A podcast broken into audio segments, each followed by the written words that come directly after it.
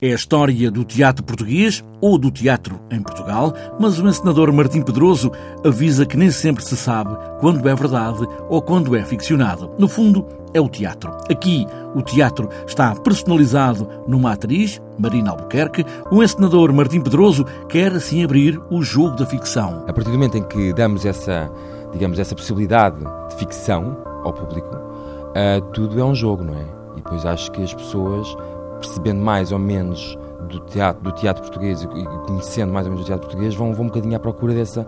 dessa vão, vão, vão jogar o jogo, vão andar um bocadinho à procura desse, desses sinais. O que, é o, é que é, o que é que é verdade, o que é que não é verdade, o que é que poderá ser mais ficcionado, que são histórias ficcionais e que nós podemos claramente identificar. Histórias como aquele encontro quase amoroso entre esta atriz, do teatro, e Luís de Camões, o poeta, como se pode encontrar o teatro e a literatura. Digamos, um tom à literatura e ao teatro português, e é isso, e é nisso que consiste essa história.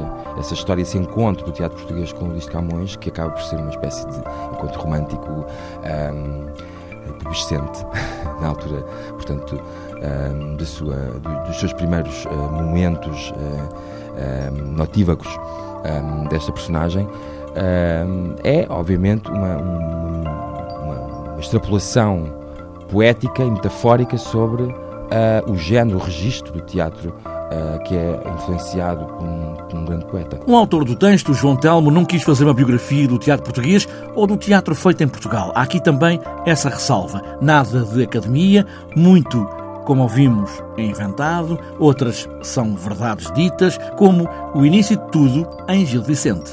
Começa com um monólogo da Marina, em que ela se assume, eu sou uma entidade abstrata chamada Teatro Português, e depois em que ela conta a sua história, conta como é que nasceu e que diz que quando nasceu só tinha pai.